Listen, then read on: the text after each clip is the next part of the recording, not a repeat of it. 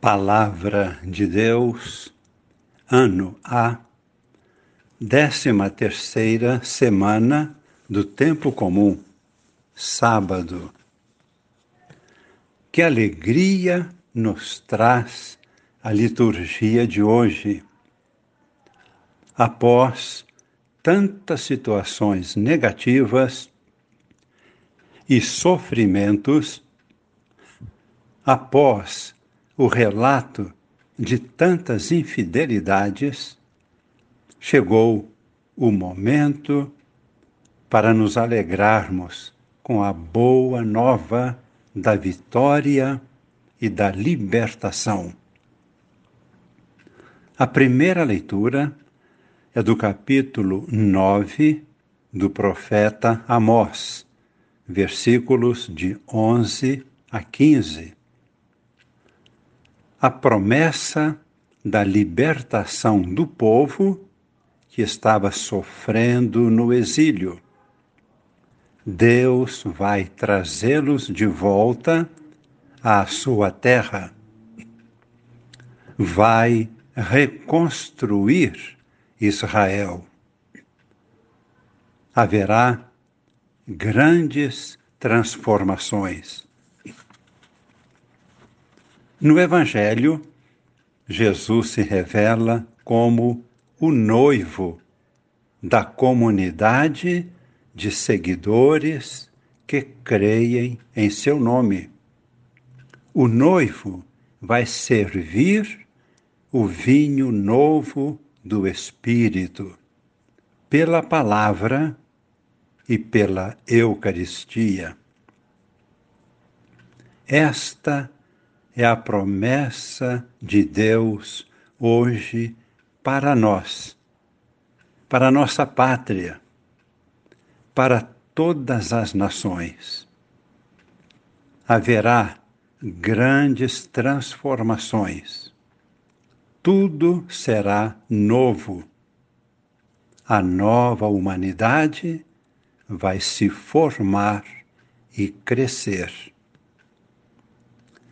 Como lemos no texto do profeta Amós, assim está escrito: Diz o Senhor, naqueles dias reerguerei a tenda de Davi em ruínas e consertarei seus estragos, levantando-a dos escombros e reconstruindo tudo, como nos dias de outrora. Deste modo, possuirão todo o resto de Edom e das outras nações, que são chamadas com o meu nome, diz o Senhor, que tudo isso realiza Eis que virão dias, diz o Senhor, em que se seguirão de perto quem ara e quem ceifa, o que pisa uvas e o que lança a semente. Os montes destilarão vinho e as colinas parecerão liquefazer-se. Mudarei a sorte de Israel, meu povo, cativo, prisioneiro.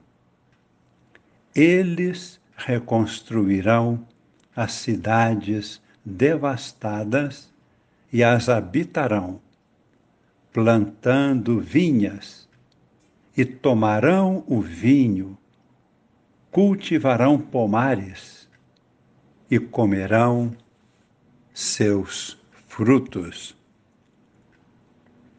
Que maravilha! Deus promete e Deus realiza. Hoje também, para nós, para nossa pátria, para todas as nações. Deus promete e Deus realiza. Mas como realizará? Através daqueles que creem. Nós cremos e estamos dispostos a dedicar nossas vidas na reconstrução da humanidade. Queremos ser colaboradores fiéis na edificação da nova humanidade em Cristo no coração de Maria, pelo poder do Espírito Santo. É preciso trabalhar, é preciso lutar. E no Evangelho, o que ouviremos hoje é o texto do Evangelho de Mateus, capítulo 9, versículos de 14 a 17. Observamos.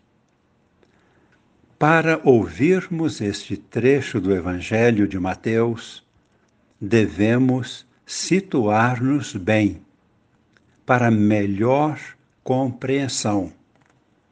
Com quem Jesus está dialogando? Com os discípulos de João Batista.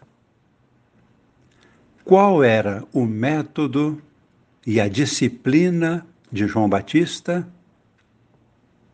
A austeridade e a penitência. O batismo de João era um batismo de penitência. Estava certo. Era necessário era preciso uma mudança de vida. Jesus confirmou isto. Jesus foi batizado por João para confirmar esta sua pregação, esse método de austeridade e de penitência. Mas, com Jesus, chegou a novidade. Com Jesus chegou a festa. Com Jesus chegou o Espírito Santo. O batismo no Espírito Santo. Por isso, o tempo da vida terrena de Cristo com os seus discípulos é um tempo de festa, de núpcias Agora sim, podemos compreender a pergunta dos discípulos de João e a resposta de Jesus. E o que eles perguntaram? Os discípulos de João perguntaram: Por que nós e os fariseus praticamos o jejum, mas os teus discípulos não o praticam? Qual foi a resposta de Jesus? Por acaso, os amigos do noivo podem estar de luto enquanto o noivo está com eles? Dias virão em que o noivo será tirado. Não estará mais com eles então sim, eles jejuarão. Jesus se referia neste momento à sua morte, que já estava próxima. É a cruz. A cruz sempre existe, mas é sempre a porta necessária para passarmos para a ressurreição. E vamos ter agora o ensinamento conclusivo de Jesus. Maravilhoso. Qual é a conclusão de Jesus? Para vinho novo, odres novos. O que isto significa? Trata-se do vinho novo do Espírito Santo, o vinho da alegria, da plenitude da vida, vinho da liberdade do Evangelho. Tudo isto Jesus revela em tão poucas palavras. Tudo isto só poderá ser manifestado através de uma nova forma de vida que somente o Espírito Santo saberá ensinar e conduzir. Nova forma de vida. O que é isto? É preciso viver segundo o Espírito e não segundo a carne. Somente o Espírito Santo pode fazer de nós pessoas puras, com vinho novo no coração vinho novo em odres novos. Espírito de Deus em corações puros.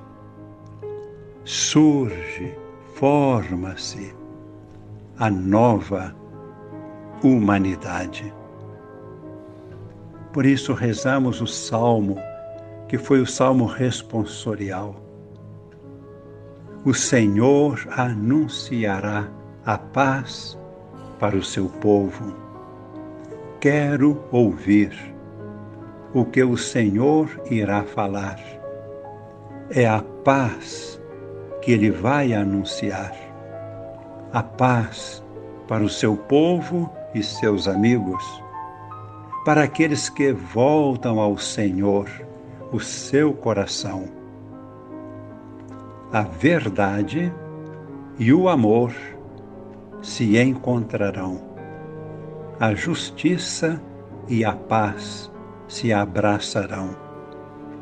Da terra brotará a fidelidade, e a justiça olhará dos altos céus.